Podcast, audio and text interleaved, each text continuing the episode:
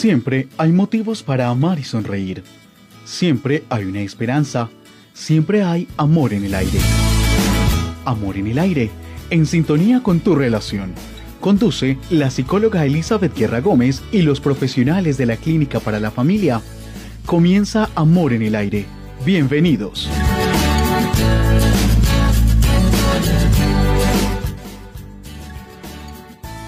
Queridos amigos de Amor en el Aire, es una alegría y es una bendición encontrarnos de nuevo en esta mañana, en este martes, para encontrarnos, para conocer tantas historias y tantas cosas chéveres que estamos compartiendo con ustedes en esta nueva temporada de Amor en el Aire. Recuerden nuestras redes sociales de la Clínica para la Familia, ps.elizabeth Guerra, de lunes a viernes a las 10 en punto de la mañana estamos compartiendo con ustedes este programa en esta nueva temporada.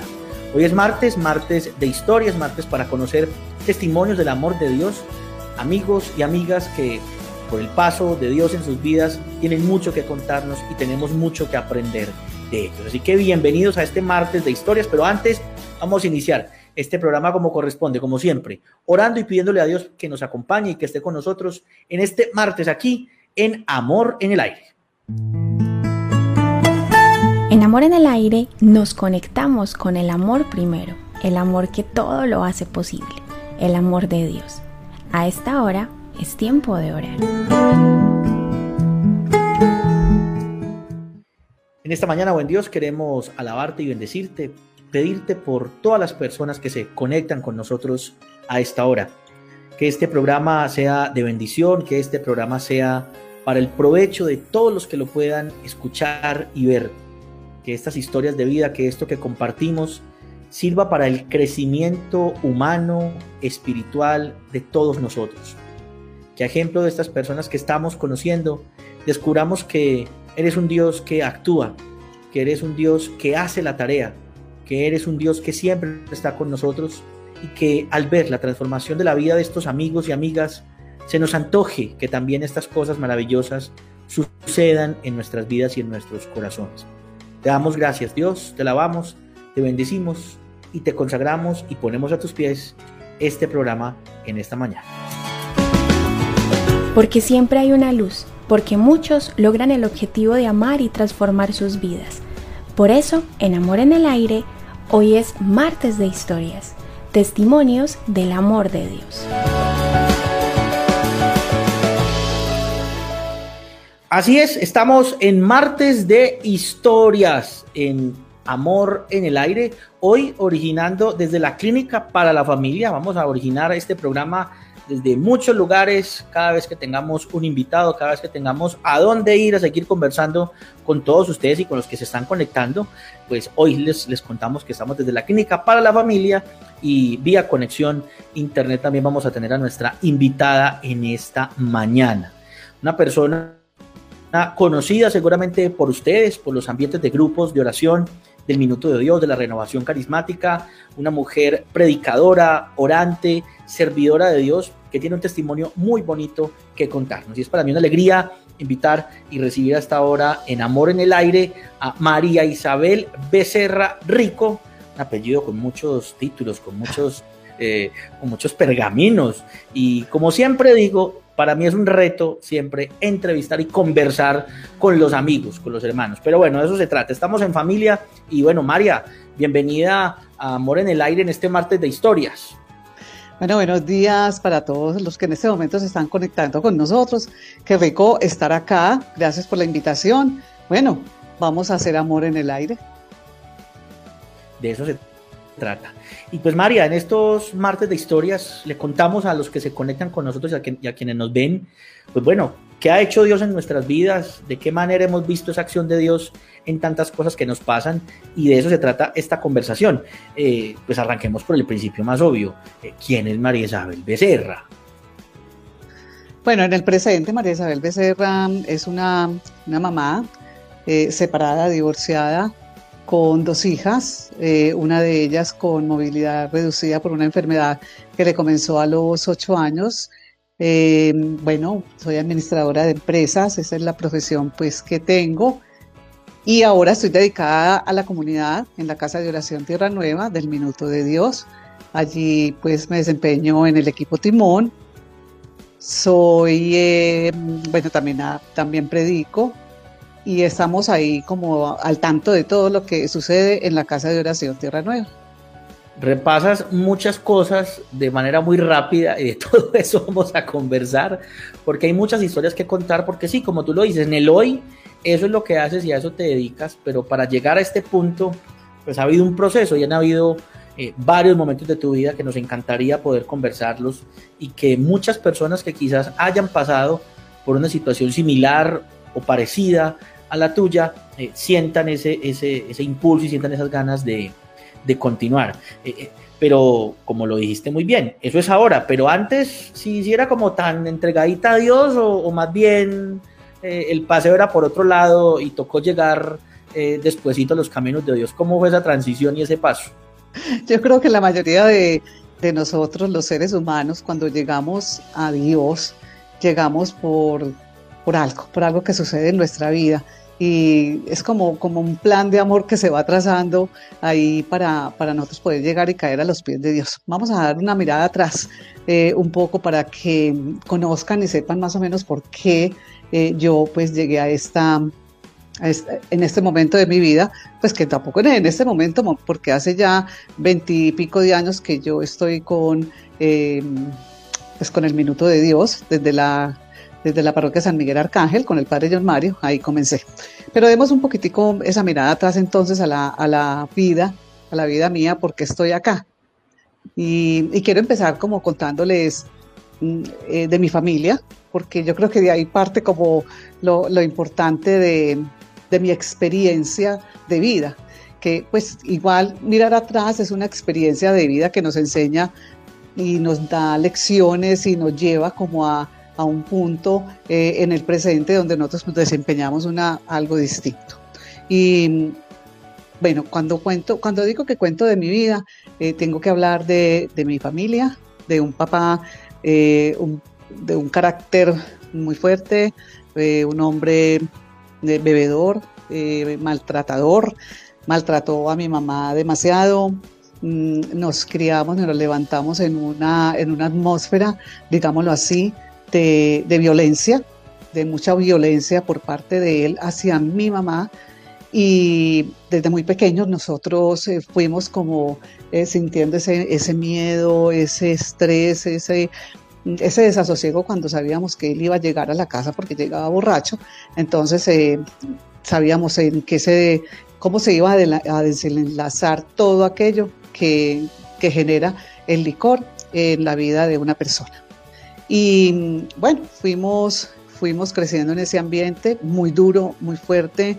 Eh, primero tengo que decir que mi papá no quería que yo naciera, ni que ninguno de nosotros, los hijos, ocho, naciéramos pero mi mamá, que es una mujer hecha pa'lante y que no se le envidia nada ni, ni le da miedo de nada, ella continuaba con los embarazos, obvio. Y de esa manera pues fuimos una familia de ocho, ocho hermanos, cuatro mujeres, cuatro hombres.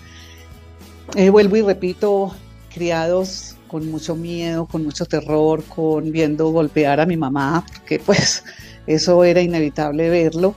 Y hasta que un día, hasta que un día él, eh, ya cuando estábamos creciditos, eh, decidió afortunadamente, gracias a Dios, eh, irse de la casa. O sea, nos abandonó.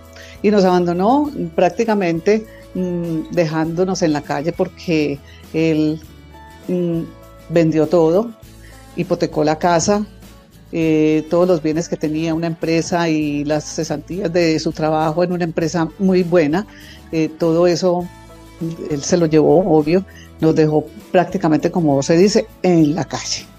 Pero eh, afortunadamente nosotros pues contamos con una mamá muy, muy líder, muy echada para adelante, una paisa que no se le arruga nada. Y, gracias a ella, gracias a ella salimos adelante mm, con mucho esfuerzo. Mm, eh, nos tocó incluso a los cuatro mayores, yo estaba dentro del grupo de los cuatro mayores, salirnos de, estudiar. Eh, pues yo terminé mi bachillerato, pero igual no, no, podía realizarme en ese momento como quería profesionalmente y, los, y los, todos los cuatro nos tuvimos que salir a trabajar, sin tener idea de nada. Yo llegué a trabajar de secretaria y no, no, sabía que era una máquina de escribir, yo no sabía cómo se hacía un cheque, yo no sabía absolutamente nada, porque nosotros vivíamos en una abundancia con mi papá económica muy buena, pero, pero bueno, sobraba la plata, pero escaseaba el amor por parte de él. Y cuando ya nos fuimos a trabajar, nos fuimos a trabajar, empezamos los cuatro a sostener a los cuatro menores y mi mamá también parejo trabajando con nosotros y de todas maneras ella nos dijo si ustedes quieren estudiar estudien y empezamos a, estudiar, a trabajar de día, a estudiar en horas de noche, así logré hacerme profesional, eh, soy administradora de empresas de la Universidad de Medellín y eso pues eso hizo que también nosotros maduráramos y que fuéramos y creciéramos pues obedeciendo como a, la ley de la vida de no, quedarnos quietos, sino de, salir adelante en medio de las dificultades. No fueron tiempos fáciles, fue, fue, fue difícil, fue, fue duro, porque igual mm, mm, pues habíamos estado acostumbrados a tener mucho y llegamos un momento a estar demasiado apretados, pero con una mamá de mucha fe, no solamente una líder, sino que era una, una, mujer que nos enseñó sobre la fe demasiado, eh, a lo cual nosotros pues inicialmente tampoco le parábamos como muchas bolas. Y así fue transcurriendo como ese proceso, esa primera parte de mi vida que nos hizo ser personas fuertes, yo me, yo me considero una mujer fuerte, resiliente, una mujer echada para adelante. Yo me considero eso porque la verdad no, no nos ha tocado fácil, no nos tocó fácil, pero gracias a toda esa experiencia que tuvimos. Ahí se me ocurre, se me ocurre preguntarte algo, María, en lo, en lo que contás, y seguramente muchas personas de las que están conectadas esta hora se identifican con una historia familiar eh, un tanto parecida o que hayan tenido como esa esa trayectoria y que les haya sucedido eso o, inclusive cosas aún mayores, se me ocurre preguntarte algo eh, y, puede que, la pregunta sea eh, un poco así como temeraria, pero María, ¿por qué será que a la gente que le cuesta un poquito más o que la tiene un poquito más dura, terminan valorando más el resultado? No para hablar en detrimento de los que quizás no tienen ningún problema y les va muy bien y gracias a Dios que no tienen ningún tropiezo, pero se me ocurriría pensar eso cuando decía soy una mujer resiliente, soy una mujer valiente. Eh, ¿Por qué será María que a las personas que les toca un poquito más duro son las que disfrutan más el proceso y son las que terminan agradeciendo más a Dios y viendo la vida de una forma distinta? ¿Por qué será eso? ¿Por qué pensás? Pues la verdad, Manu, eso es una, eso es una, eso es algo que que el ser humano como tal, es que nosotros, nosotros yo pienso que tenemos que partir de, nuestra historia cuando, cuando en la prehistoria, digámoslo así, eh, que se tenían que defender hombres y mujeres y les tocaba, les tocó pues eh, enfrentar y afrontar demasiadas circunstancias para salir adelante y, para llegar a donde hoy somos nosotros seres humanos que tenemos eh, tantas cosas a la mano. Entonces eso, eso, eso yo creo que eso lo llevamos en los genes. Hay algunas personas que mm, no sé, no se sienten como con la fuerza y la capacidad para hacerlo o de pronto se dejan limitar mucho por el pasado, por las heridas y por el dolor. Y esa, esa parte sí es muy importante. Eh, cuando cuando uno tiene el problema adelante, uno tiene que, saber que lo tiene que enfrentar y que tiene que, coger un camino, afrontar lo que se le está eh, viniendo encima y, no quedarse como metido en la en esa en ese miedo, en, en esa auto como compasión sino que salir adelante. Y yo creo que eso es lo que limita a muchas personas, que se, se sienten, eh, se, van como a su autocompasión y quieren sentirse como, hombre, que las, que las, como que les, las mimen, como que les tengan lástima. Y entonces ahí es donde uno pierde como toda esa esencia. Hay que, hay que salir, hay que salir de los problemas ahí, enfrentarlos, enfrentarlos, hay que enfrentarlos. Hay que saber que uno tiene un toro al frente. ¿Y qué hace con uno con un toro al frente, Manu? Usted tiene dos posibilidades, o dejarse coger del toro o correr. Y, si, y en ese caso, esas son decisiones que uno tiene que tomar. Entonces, yo pienso que eso se radica mucho en esa parte, en, la, en, el, en el tomar conciencia de la realidad. Y bueno, y, el tiempo siguió pasando, María, y se ah, no, eso fue lo vida, te, te, hiciste profesional, comenzaste a hacer ya un poco tu, tu vida pero de todas maneras el asunto espiritual todavía estaba lejano, no había una dedicación al servicio, todavía era un asunto como muy, quizás, eh, como, como diría Martín Valverde, un catolicismo light, es decir, de bajas calorías espirituales, eh, y de a poco pues uno va pensando, bueno, salí adelante, lo pude hacer, eh, cierta quizás soberbia en el pensar, bueno, yo lo logré, yo fui muy, muy valiente de salir de esa situación de dolor tan difícil, porque mi familia le tocó muy duro y ahora pues entonces yo soy la gran cosa y de Dios poquito.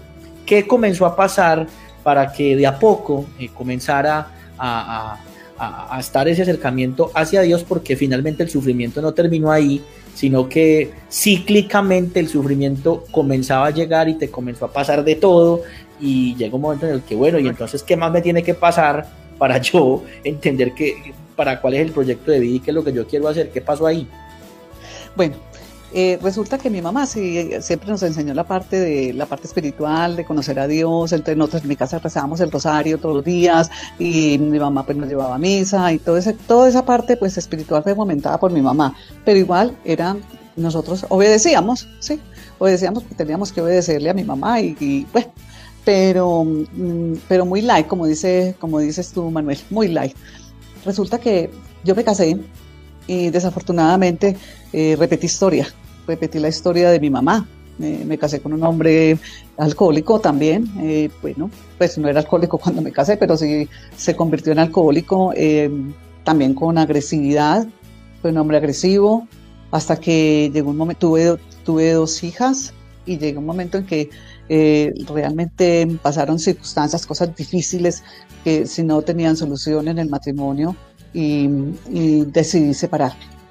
Eh, antes de separarme, en esos días yo, estaba trabajando en una empresa, en una, en una multinacional de repuestos y trabajando allá, eh, yo tenía una amiga que me dijo, mm, estaban viviendo en Bogotá y yo escapando de mi matrimonio, de la situación que estaba viviendo, me fui para Bogotá, le dije a mi jefe, yo quiero ir a Bogotá cuando eso yo me desempeñaba como, eh, como directora operativa de, la, de esa empresa, con, que tenía varias, eh, pues estaba en varias ciudades, y yo, yo pedí que me, que me fuera para Bogotá. Estando en Bogotá, me llamó una amiga y me dijo, estoy en Bogotá y voy para un seminario para un seminario de servidores en el Minuto de Dios. Vamos, y yo, no, ni creas no quiero saber nada de religión, no quiero saber nada de Dios, así como estoy yo con este, en este momento tan difícil con el que estoy pasando, yo no quiero saber nada de Dios.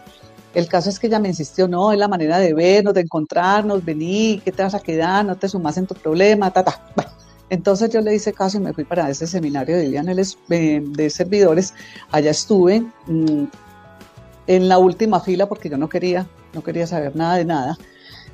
Y llegó un momento en la adoración al Santísimo que eh, adoración al Santísimo, ay, qué pereza adoración al Santísimo, y a mí me daba jartera porque yo veía que los curas cuando hacían la adoración al Santísimo eran solamente pegados como de un libro y no, pues no, yo no le encontraba sentido, pero me causó mucha impresión porque eh, en esa adoración al Santísimo fue una, como un encuentro muy bonito. El padre que la dio, que la estaba, la estaba haciendo, haciendo la adoración al Santísimo, que era el padre John Mario Montoya, que vine a saber pues muchos años después. Y fue que me tocó porque él, yo veía que era una oración donde, donde hablaba con Dios, sí, de una manera distinta de una manera diferente, era un diálogo muy, muy lindo.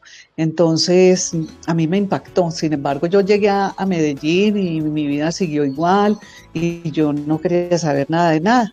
Pero llegado un tiempo, como a los cambiaron al padre John Mario Montoya de Bogotá y se vino para Medellín.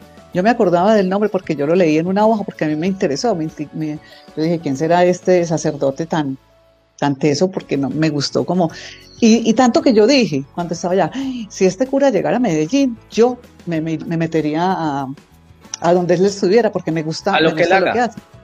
Sí, me gusta. Cuando, cuando él llegó, yo estaba tan harta de todo, de todo, de todo en la vida que mi mamá me dijo, ay, ¿sabes quién llegó?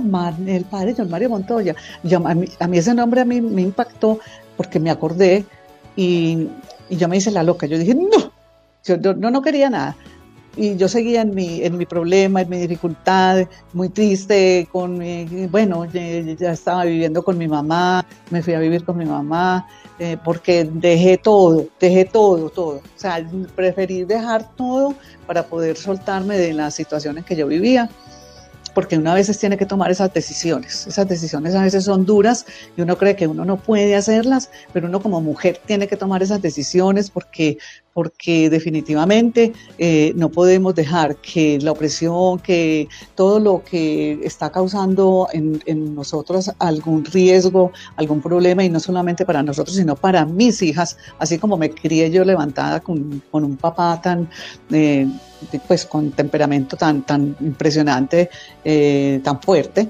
entonces yo no quería lo mismo para mis hijas, por eso uno tiene que tomar decisiones cuando hay que tomarlas, ¿cierto? Cuando hay que tomarlas, cuando uno no puede, eh, uno dice, no, no, eh, hay que salir adelante, hay que darle oportunidades, pero ya, ya esto no era de oportunidades, ya esto era de, hacer un corte.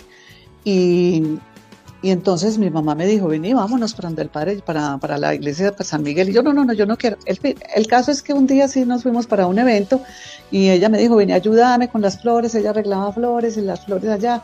Y entonces cuando vio, pasamos así y yo, me dijo, vení, yo te presento, vení, yo vamos allí. Y yo no me vas a presentar ningún cura, pues que no quiero saber nada de curas. Y entonces me dijo, en esas, eh, desde lejos le dijo, le dijo, padre, padre. Ahí mismo lo llamó, pues como que yo le hubiera dicho lo contrario, vea, esta es mi hija. Entonces el padre se me acercó, me dijo, ah, qué bueno, porque te invito a San Miguel, eh, para que estés allá, para que vas, no sé qué. Y desde ese día yo acepté la invitación, yo dije, esto es de Dios, esto es de Dios. Y no, pero los problemas no se me acabaron, mis problemas siguieron, el problema de la separación fue fuerte, yo seguía ahí, estaba trabajando cuando eso, seguía trabajando. E incluso a los años, a los dos años de estar en San Miguel, pues eh, pasó algo en el, en, la, en el trabajo y, y, y, cortaron personal y yo salí y bueno, se presentaron miles de cosas. Pero yo ya estaba con Dios, ya estaba con Dios y, la verdad esa parte a mí me fortaleció demasiado. Eh, eh, por eso yo digo que soy resiliente, Manuel, porque a mí esas cosas, problemas que, uno dice, no, se me acabó el mundo, aquí ya paró, bueno, se acabó.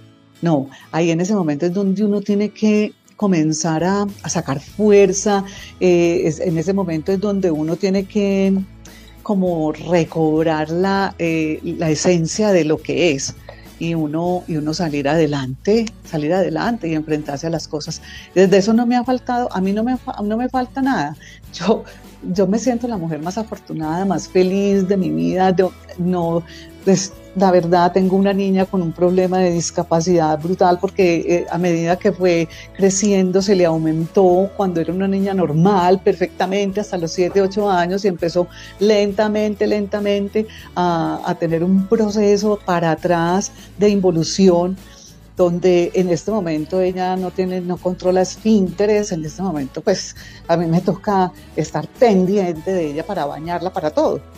Y, ah, pero dentro de todo, pues tú, no, tú nunca me has visto, a mí Manuel que me conoces tanto, nunca me has visto mm, renegando por mi situación ni llorando. Mm, yo confío en Dios y, yo pienso que, que todo esto, todo esto ha sido una experiencia de vida y pues no sé, yo, si yo, yo lo reconozco así, no porque Dios me lo haya mandado, porque Dios quiere lo mejor para mí, pero también quiere lo mejor para mi hija y seguramente me escogió a mí como la mamá para ella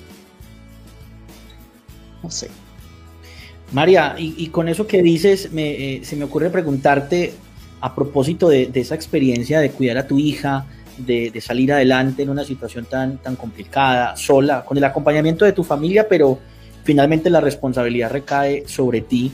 Em, ¿Qué decirle a las personas que están conectadas a esta hora, que de pronto hay una situación de enfermedad, una situación dolorosa en casa porque lo primero que suele suceder es que pues peleamos con Dios, ¿no? Y, pensamos en decirle, pero ¿por qué permites que esto pase? Pero mira que yo he intentado ser una buena persona y por qué X o Y situación sucede. Uno, uno, uno como conversa con Dios en medio de esa, situación de dolor, porque tienen que haber momentos muy difíciles en el cuidado de tu hija, con, su salud, eh, superar las soledades, superar las dificultades de un matrimonio que no funcionó. ¿Cómo es ese diálogo con Dios? Uno cómo se sienta a conversar con Dios, eh, cuando, si, cuando seguramente todo estaría en contra para ni siquiera dirigirle la palabra y existieran todos los pretextos para uno no fijarse en, hablar con Dios, en dialogar con Él o en buscar ayuda espiritual y uno pensaría que el mundo se viene abajo.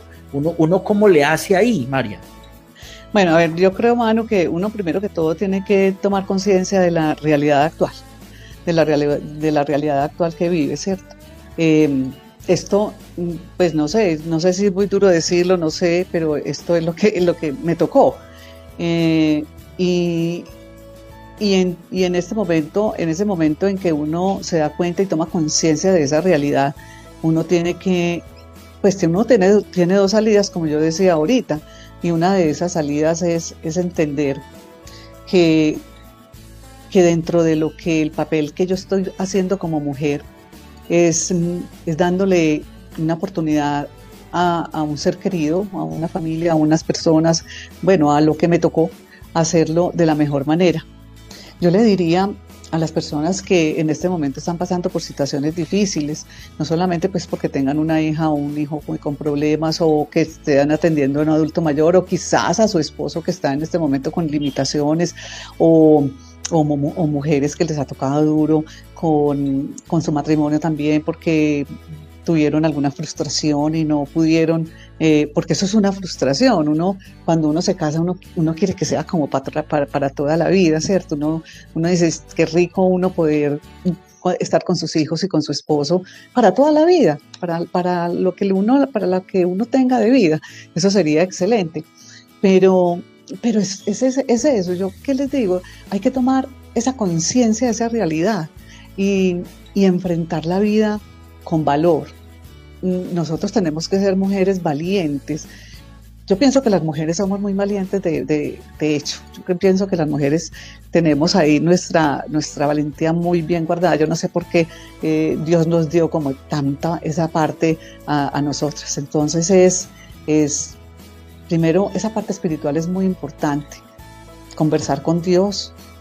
Mm, si tienes que yo, le, yo, a veces le digo, pero ¿por qué? ¿Por qué? ¿Pero por qué? ¿Por qué pasa esto? Hay ah, que es que uno no le puede preguntar al Señor que por qué, sino para qué. No, no, no, no. No, porque la realidad es esa. ¿Por qué? Porque uno también se siente mal, uno también se siente triste, uno también se siente frustrado. Pero entonces es, es decirle, sí, bueno, listo, esta es mi situación. Entonces dame la fuerza y la capacidad para yo salir adelante. Que yo no vea solamente como la limitación, sino que yo vea como, como un camino de esperanza, que, que, cuando uno tenga esa situación, uno no se enfrasque solamente en el problema, en la dificultad, en lo que está, en lo que está viendo y lo que está teniendo y ese dolor, sino que uno vea un camino de esperanza a dónde seguir. Yo les diría, yo les diría que hablen con Dios, si le tienen que reclamar, reclámenle. Si tienen que decirle y renegar con él y pelear y todo, háganlo. Pero igual hay que tomar una, una, una, la, la conciencia de que es la realidad, la que se vive y, que tenemos que enfrentarla y afrontarla. Ale, su esposo la dejó, listo, me dejó. Eso es un hecho, eso es un hecho. Usted tiene que asumir ese hecho, no se quede esperándolo toda la vida. Eso es un hecho. Ya, hay que asumir las cosas así, Manuel. Esa es la, como la, la, posición que uno tiene que tomar ante la vida. No ponernos a llorar, a, a, deprimirnos, a tirarnos en una cama, a tomar licor, a, bueno, a hacer cuantas cosas por el desespero y la angustia que da. Sí, es cierto, lo da, es que yo lo he sentido. Pero ahí es donde nosotros como mujeres tenemos que agarrarnos también esa parte espiritual y saber que Dios está con nosotros. Nosotros tenemos una fuerza, una fuerza, un poder en nosotros que se llama Espíritu Santo, que es el que nos fortalece y nos da una visión clara de la vida. Este diálogo con María Isabel Becerra está, mejor dicho, de ataque. Estamos felices con esta conversación, con este diálogo. Ustedes están allí comentando en nuestras redes sociales, en nuestros mensajitos. Estamos allí también compartiendo con ustedes y de eso se trata este programa Amor en el Aire y en estos martes de historias. Sigue Amor en el Aire. Regresamos de nuestra vueltica por la tiendita del amor. Esperamos que todos se antojen de estos productos que compartimos y que con mucho amor eh, queremos que ustedes los adquieran para su crecimiento espiritual y emocional. Seguimos conversando con Marisabel y María, vamos a entrarle ahora como a la etapa, bueno, la etapa del servicio, la mujer predicadora, la mujer de los grupos de oración, la mujer que recibió ese llamado por parte de Dios a servir en esos asuntos concretos. Pero voy a hacer la pregunta un poquito así como medio maldadosa, así como me gusta a mí hacer las preguntas. Ajá. Eh, bueno, María, en, en, primero, ambiente de iglesia. Segundo, ambiente espiritual. Tercero, donde, bueno, no es un secreto para nadie que es un ambiente muy masculino, pues por el tema de los sacerdotes, por el tema religioso, etcétera pero ¿cómo ha sido ese proceso de hacerse a un lugar, de hacerse a una historia y, ocupando un sitio como una líder espiritual en una comunidad católica como es la comunidad Tierra Nueva del Minuto de Dios? Y, emprender como esa tarea, porque no sé, no sé qué dirás tú, pero creo que es un poco difícil quizás el abrirle el espacio a las mujeres para que prediquen, para que se formen, para que estudien Biblia, para que hagan eh, ciertas tareas, aún en este mundo actual y en el mundo de hoy, donde un montón de cosas han evolucionado, pero otras todavía creo que les falta. Y, nos contará seguramente pues que has estudiado teología, que has estudiado Biblia, sos predicadora, has viajado eh, por varias partes del mundo predicando la palabra de Dios y siendo una servidora. ¿Cómo ha sido ese proceso de hacerse a un lugar? ¿Como difícil o más o menos? Bueno, yo, eh, para responder esa pregunta está como un poquitico complicado porque, a ver, para mí no ha sido difícil. Yo pienso que yo nunca lo busqué. La verdad, yo nunca busqué lo que, lo que yo estoy haciendo. Eso se fue dando de una manera pues, espontánea. Yo, yo recuerdo muy bien cuando yo llegué a San Miguel, cuando el padre me dijo, como les contaba ahorita, el padre me dijo pues que me esperaba en el grupo de oración. Yo llegué ese día allá, me pareció súper bonito el grupo y yo seguí yendo. Él después hizo un, hizo hacer, hizo un seminario de, para predicadores y, y mi mamá me metió a ese seminario de predicadores. Yo le decía, mami, pues, ¿qué me metes a mí en esas cosas? Es que a mí no me gusta. O sea, yo, déjame que yo vengo a mi grupo de oración y estoy en el grupo de oración, eso me gusta, eso me da paz, me tranquiliza. Eh, eso era lo que yo buscaba en ese momento, pues la, verdad era, era lo, como lo que necesitaba en ese momento. Entonces eh, me inscribió, me inscribió, entonces bueno, yo era la, la, conductora elegida, entonces yo me iba con ella a llevarla y, yo quedé pues, empacada ya en ese, en ese, en ese mm, seminario de, de predicadores, un día el padre dijo, bueno, tienen como tarea hacer una, una predicación, mm, tener la lista de 5 o 7 minutos, algo así, no me acuerdo, 10, y ustedes vienen y, la, y aquí las ponen. Pues la verdad, yo preparé, pero yo decía, yo no voy a salir allá porque para mí había sido muy difícil, o bueno, incluso todavía es muy difícil exponerme al público y, me daba miedo, a mí me daba mucho miedo. Entonces, pero sin embargo, sin embargo la preparé cuando el padre em, llamó, empezó a llamar a lista para, teníamos que, nos situó en la iglesia, en la iglesia nos puso eh, con micrófono en, en el ambón y todo el cuento, y empezó a llamar, llamó primero a una persona, llamó a otra y de tercera me llamó a mí, yo me escondí. yo, me escondí debajo de la banca y él volvía y repetía, María Isabel Becerra, y yo era escondida por debajo y mi mamá, salí, salí, pero ¿cómo te vas a quedar ahí? No sé qué. Bueno, yo salí, yo decía, ay Dios mío, ¿qué es esto? A mí me temblaba todo. Cuando llegué y yo había preparado mi, mi prédica corta, pero al padre le gustó mucho al padre y a la gente le gustó mucho. Lo único que dijeron, me criticaron, que me criticó fue Gloria, mi amiga de ahora. Ella, ella también estaba ahí. Ella dijo, muy seria. Y, entonces el padre dijo, es que ella es seria. Y real, realmente yo soy seria, pues yo soy charlatana ya cuando me encuentro con mis amigos y todo, pero yo soy seria. Entonces ahí empezó como mi carrera mi nueva carrera. Yo cuando eso todavía trabajaba y bueno, estaba todavía en la empresa, no me había salido retirado todavía, no, no había pasado el problema que pasó. Entonces, mm, pues, la, la, idea es que yo seguía ahí. El padre ya formó un, grupo de, de, como un timón, como el que, que, existe ahora. Entonces, para como manejar las cosas de la comunidad, empezar a formar grupos y todo. Y, y, y, yo no sé, el Señor a mí me regaló como ese carisma de liderazgo y, y bueno, y empezamos y yo, es, es, más, yo estoy en el equipo Timón desde eso, desde San Miguel, o sea, yo llegué a San Miguel en 1997, cuando llegó el padre, y, y, y todavía, y empezamos el Timón como en el 1999, en el 2000, y, y todavía estoy en el Timón desde eso. he ido brincando y brincando y todavía estoy en el timón. Pues bien, María, con eso que, que, que, decís, eh, se me ocurre eh, preguntar lo siguiente a propósito de lo que la gente pueda estar sintiendo al escuchar tu testimonio.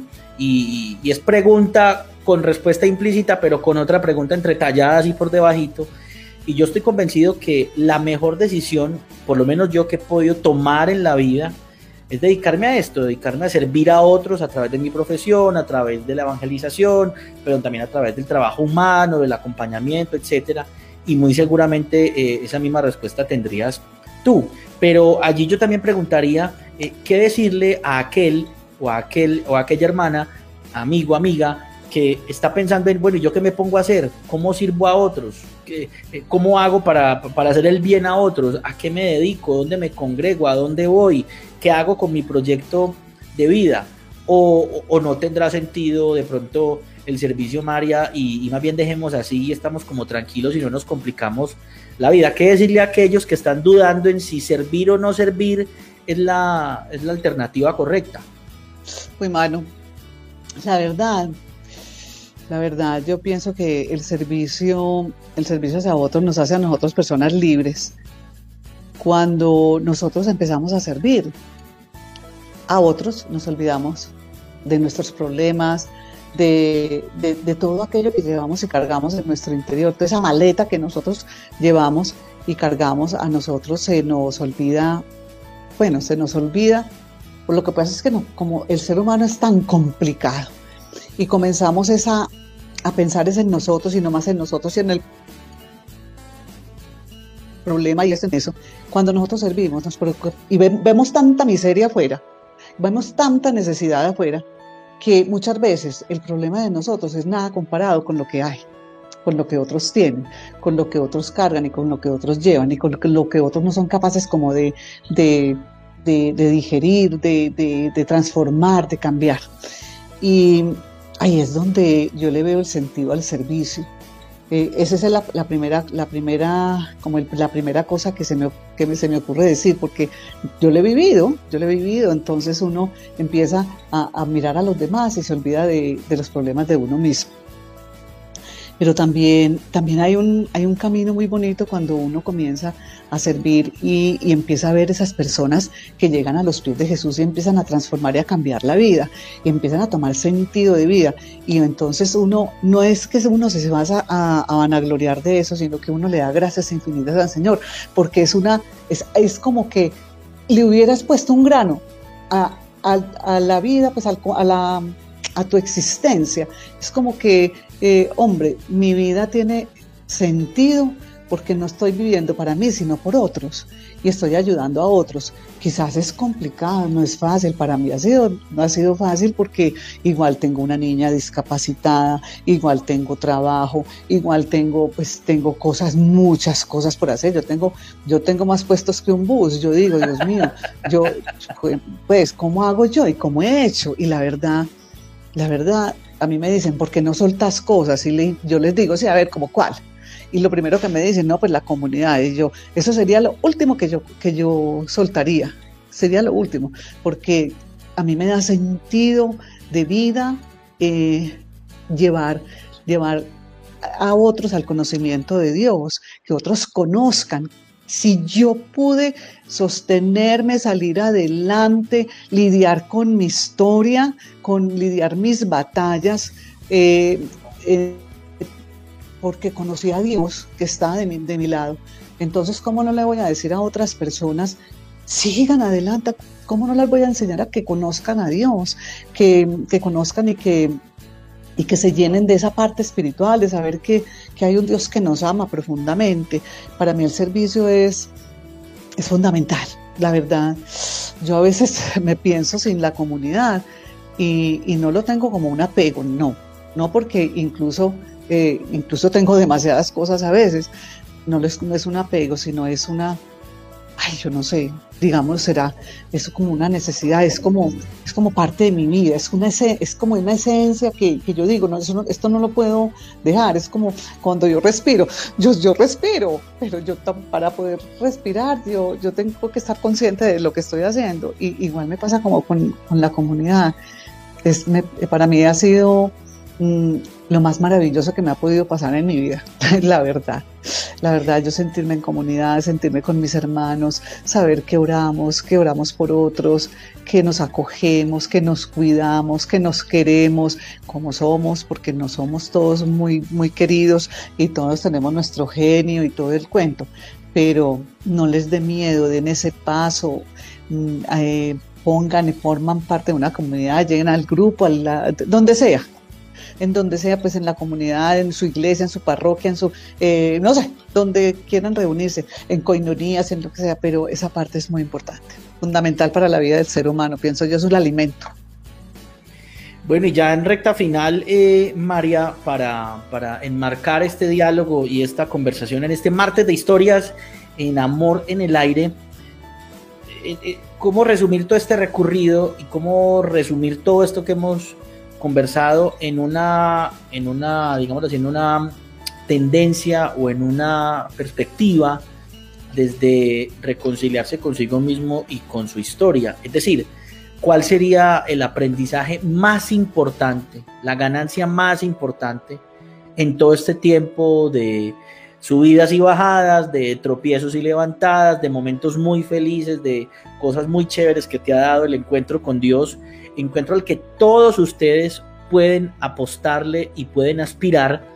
Miren que las personas con las que conversamos en estos diálogos no son superhéroes, no somos superhéroes a, los que nada nos pasa, al contrario, creo que nos pasa más de la cuenta y nos pasan más cosas que, en el común de las personas y que la experiencia espiritual y la experiencia de libertad eh, es para cualquiera de ustedes, es simplemente tomar la decisión. Eh, María, ¿cuál ha sido el gran aprendizaje de todo este camino y de todo este recorrido?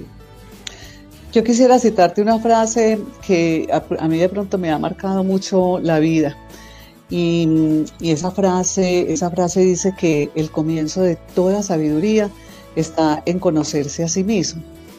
Cuando, cuando nosotros eh, nos enfrascamos en el problema, en la situación que vivimos, eh, en todas estas cosas que de pronto no son armónicas, con, no armonizan con la vida que nosotros queremos, no, no estamos conociéndonos a nosotros mismos, sino que estamos poniendo nuestro enfoque en otro lado.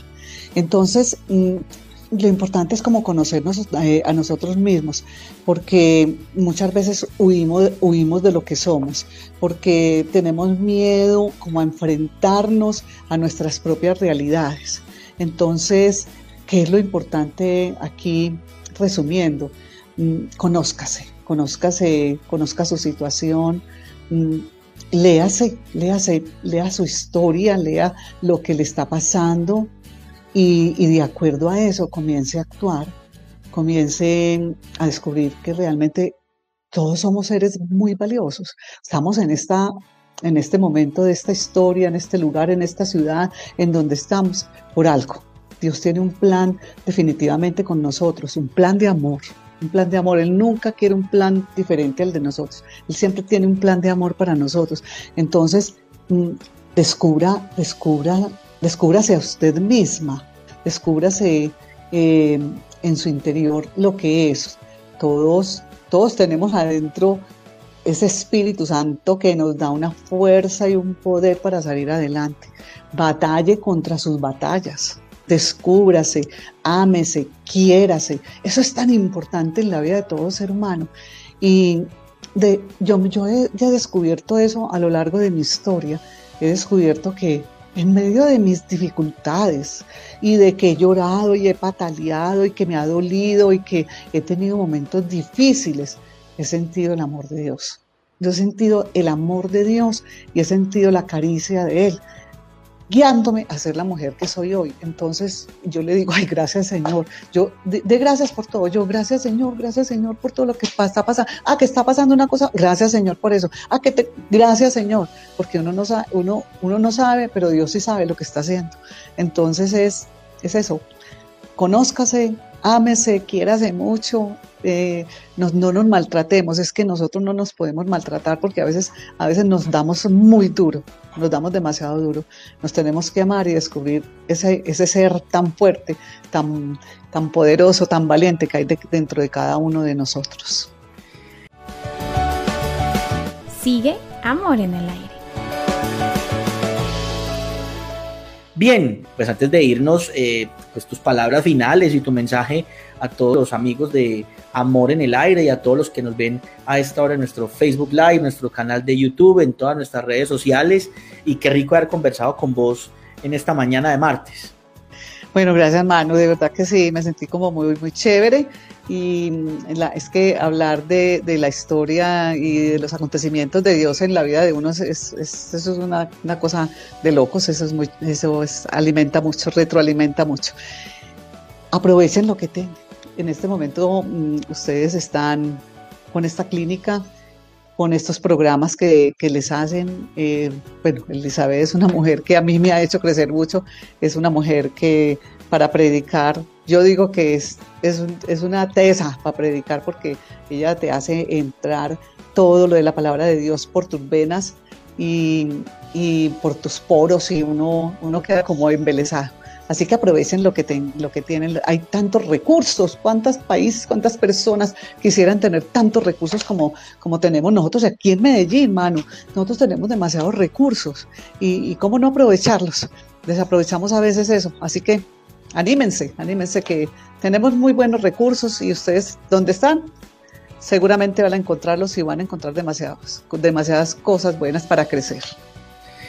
Gracias María por tu tiempo, por conversar con nosotros, por compartir con los amigos de la Clínica para la Familia. Siempre invitada, usted sabe que es su casa, que por acá puede venir, puede... ahí la tenemos planeada para un par de cositas, la vamos a traer aquí también a juntarla con la doctora Elizabeth para que hagan eh, travesuras espirituales ustedes con toda nuestra gente. Y es realmente para mí una bendición y un gusto conversar eh, contigo. Hasta aquí, eh, este martes de historias en Amor en el Aire y les recuerdo, mañana, 10 de la mañana, en este mismo canal de Facebook y YouTube. Nos vamos a encontrar en miércoles de tertulia. El tema de mañana, señores, vamos a hablar de los celos. Mañana miércoles hablaremos de los celos. Recibiremos sus comentarios, recibiremos sus mensajes y también compartiremos con ustedes. Recuerden escribir a nuestro correo electrónico amor en el aire arroba clínica para la familia.com y envíenos sus historias, sus comentarios, sus casos, sus preguntas y aquí los vamos a resolver y los acompañamos con muchísimo cariño. Yo soy Manuel Puch Durán Gómez, feliz de estar con ustedes y sigan pendientes de todas nuestras transmisiones y de todos los contenidos que tenemos para ustedes. Nos vemos entonces de nuevo mañana en Amor en el Aire, 10 en punto, miércoles de tertulia y sigan aquí con nosotros. Un abrazo para todos. Hasta aquí el programa de hoy. Recuerda que siempre hay una esperanza, que siempre hay amor en el aire. Amor en el aire, en sintonía con tu relación Conduce la psicóloga Elizabeth Guerra Gómez y los profesionales de la Clínica para la Familia. Hasta pronto.